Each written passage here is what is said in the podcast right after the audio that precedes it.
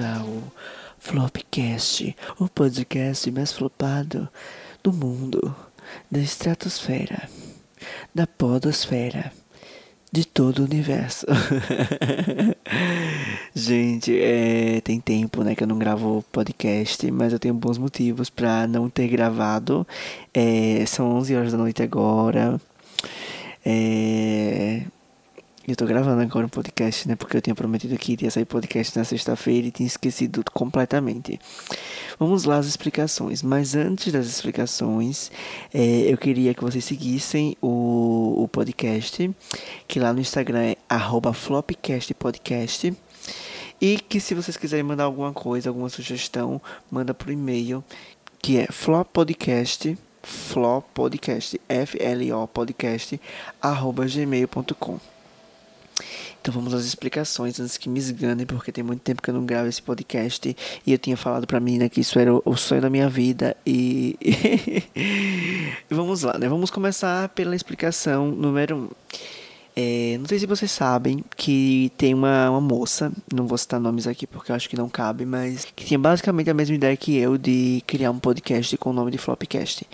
O problema real é eu não sabia disso, sabe? Tipo assim, por mais que a ideia dela tivesse vindo há 500 anos atrás, eu não sabia, é, nada me foi comunicado.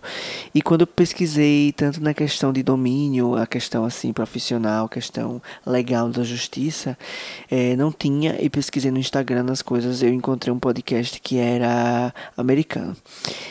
E aí é, quando eu resolvi divulgar isso no Facebook amplamente em grupos de podcast, que eu já tinha começado meu, meu podcast acho que umas duas semanas, já tinha dois episódios subido, é, ela simplesmente veio me questionar e pedir para eu trocar o nome. Ela não, não foi educada, ela não veio até mim pedindo por favor nada, nem que por que, que eu estava usando aquele nome. Simplesmente ela disse que era para eu trocar, disse que ela já tinha registrado o nome no INPI e já tinha é, comprado domínio para site. Aí eu disse ela, olha, é, do mesmo jeito que você tem direito sobre o nome, eu também tenho. Porque eu já postei, né? E eu não sabia que você estava com, com esse proje mesmo projeto que eu, de, de nome. Mas se você me mostrar toda a documentação, eu vou enviar para um advogado analisar. E logo, logo eu te passo todas as redes sociais se você quiser. E te passo a, o nome, né? Só que aí simplesmente ela me mandou entre aspas, um, um, um print de algo que não tinha nada a ver e começou a me esculachar no Twitter, o que eu achei uma puta falta de educação e uma puta infantilidade. Porque ela poderia só ter vindo até mim, ter conversado, a gente teria resolvido isso. Porque quem me conhece sabe que eu sou muito de boa. E quando eu tô fora da razão, eu dou total razão à pessoa e faço de tudo para deixar a pessoa nos conformes. É, mas Luiz, o que isso tem a ver com o, o sumiço do podcast de praticamente um ano? É, durante esse processo eu estava na faculdade, né? Não tinha conseguido emprego ainda, mas estava na faculdade e estava muito corrido e tipo tudo isso acabou me deixando desmotivado para gravar o podcast, fazer vídeos, fazer outras coisas, pelo simples fato de que tipo a, a mineral muito mais famosa do que eu. Ela esculhambou meu podcast, as pessoas vieram dar hate, é, eu vi comentários muito maldosos, vi pessoas me xingando, gente até que dizem que ia me matar, sabe? Tipo, ai, me dá o endereço dele que eu vou na casa dele. É, sabe? Esse tipo de coisa. Isso me desmotivou muito para gravar o podcast. Não que eu tivesse medo das ameaças, mas que simplesmente me desmotivou. Porque, velho, ela por ter um, um público maior, ela meio que trouxe uma forma negativa pro meu podcast.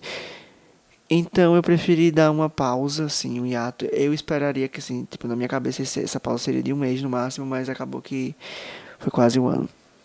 É, o segundo motivo, como eu já tinha falado anteriormente, foi a faculdade, né? Por, por causa da faculdade, eu abdiquei, abri mão de muita coisa.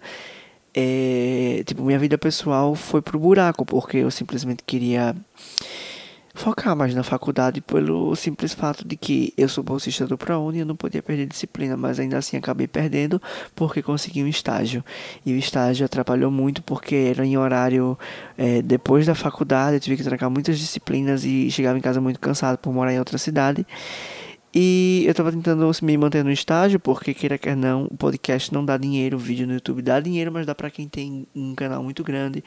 É, trabalhar como fotógrafo dá dinheiro para quem tem um certo nome, digamos assim. Então, tipo assim, eu não estava tendo um rendimento suficiente para poder me manter. Isso estava dificultando muito minha vida, porque viver às custas da minha mãe o tempo todo é muito complicado. Então eu queria o meu emprego, queria ter minha independência. E foi o que aconteceu. Agora em janeiro eu fui efetivado e está passando um carro aqui agora, que eu tô morando em frente a uma avenida, passa carro, ônibus, tudo. É, e aí agora eu moro só. É ruim, é, porque é muito complicado você sair da casa da sua mãe, onde você tem basicamente tudo para morar só, onde você precisa comprar desde um pano de chão até a comida que tá no armário, sabe? Então, assim, tudo isso é, me levou a, a um, digamos, um estado meio que, não, não diria vegetativo, mas entre aspas, vegetativo na questão das minhas dos meus projetos pessoais, sabe? Além de que te, teve outros problemas assim pessoais que eu não posso contar aqui no podcast porque são coisas realmente pessoais e que mexem muito com o meu psicológico ainda até hoje. Mas assim, eu queria dizer que eu estou bem para quem se preocupa comigo, né? estou bem e vou voltar com tudo agora, pelo menos com o podcast. Eu não garanto voltar com nada de vídeo, mas com o podcast eu vou voltar. É, e aí, para esse tema de hoje, né, dadas as devidas explicações, para o tema de hoje eu trouxe o que é morar sozinho.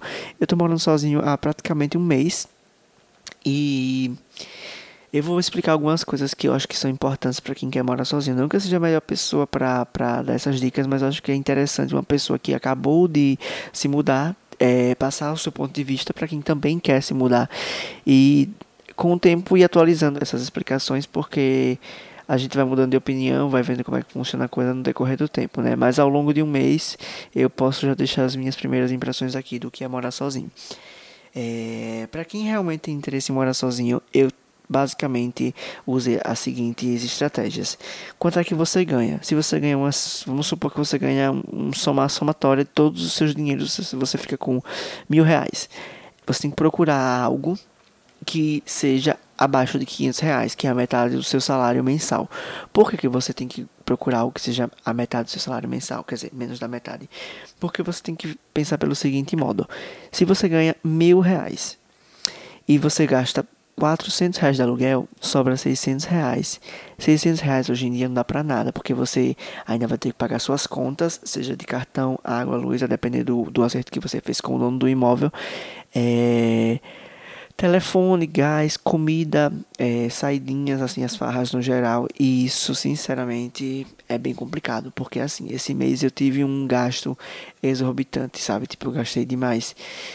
Pelo simples fato de que eu não estava preparado para morar só. Eu simplesmente fui na loucura porque achei um lugar muito perto do meu trabalho e com preço muito bom. Então eu queria segurar esse imóvel porque estava muito complicado voltar para casa. Eu estava chegando em casa quase 11 horas da noite e voltando para o trabalho, saindo de casa às 5 e meia da manhã. Estava me desgastando demais. Então, assim, é, procurei um imóvel, achei esse imóvel e ele custava menos da metade do meu salário, o que já estava muito bom. Então, assim, eu não estava preparado.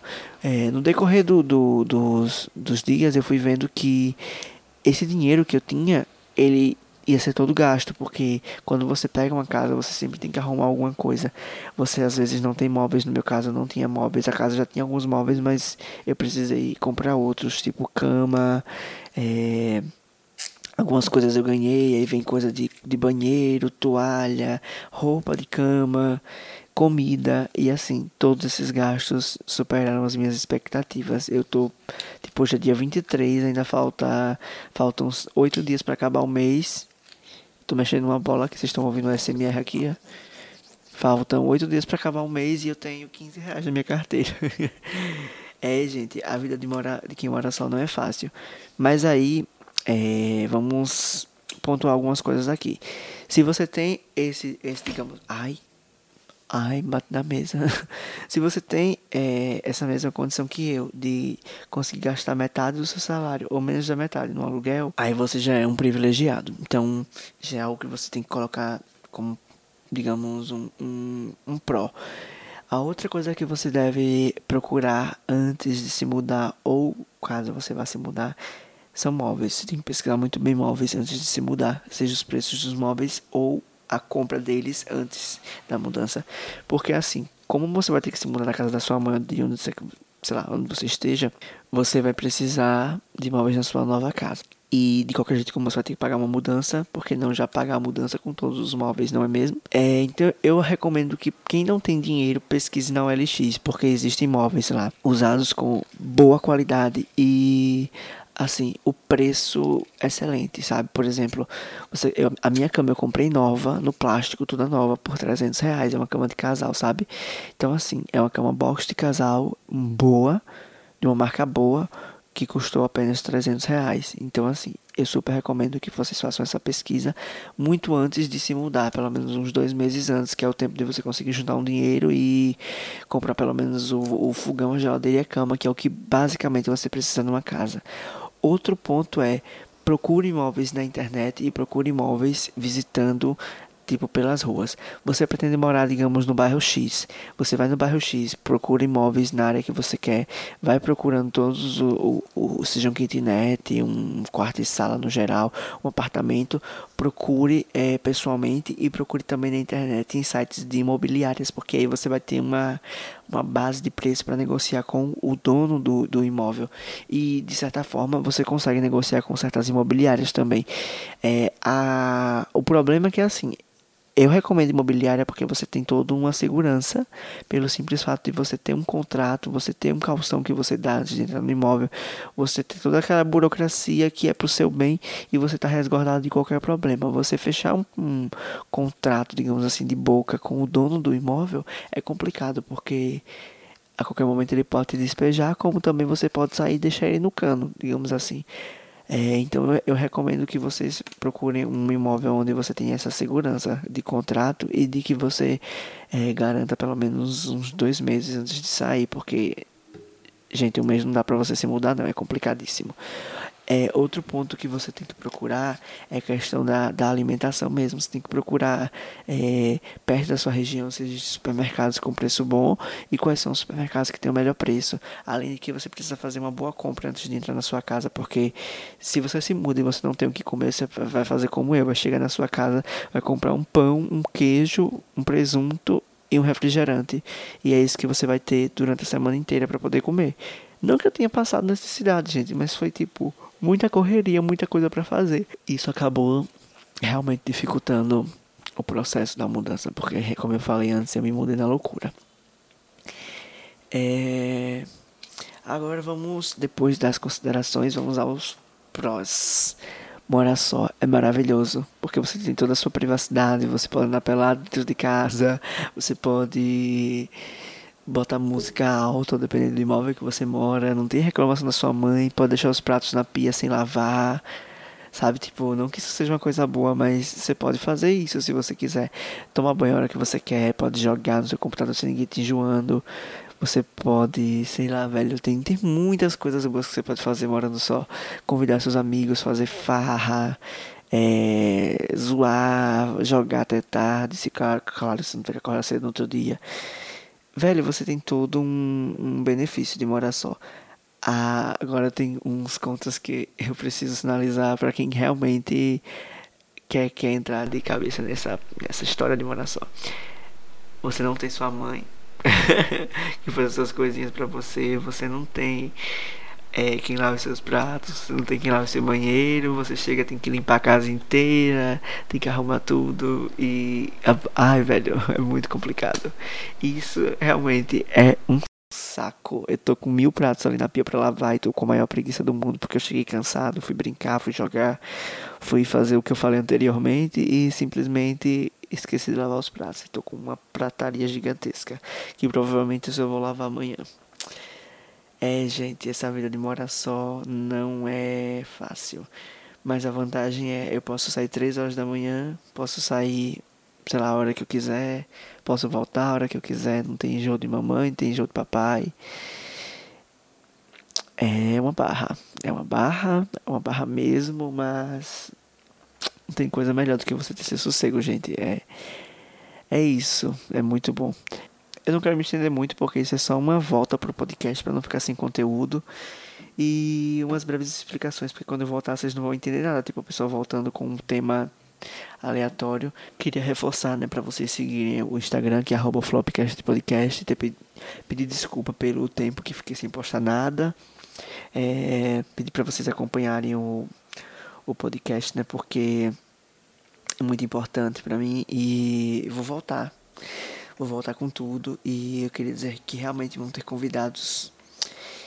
E é isso, gente. Vão ter convidados, vão ter, vai ter novo, novos conteúdos, vão ter vai ser um podcast que realmente vai funcionar, né? Vai ser bom. Então é isso, divulguem para os seus amiguinhos o meu podcast. Já tem alguns episódios, ouçam os episódios anteriores que não estão com gravação muito boa, mas que vai valer a pena para vocês ouvirem. E é isso, gente. Um beijo para quem gosta do meu podcast, para quem não gosta, outro beijo também, com exceção da bonita que disse que ia mandar me matar. Pode mandar, não tenho medo. e é isso, gente. Um beijo, um beijo, um beijo. Tchau, tchau, tchau, tchau. Até o próximo programa. Ah, é, tinha esquecido. Se vocês têm alguma coisa a acrescentar, algum tema para sugerir, algum problema para gente conversar aqui, é, pode enviar um e-mail para repetindo florpodcast@gmail.com. E é isso agora. Tchau, tchau, tchau.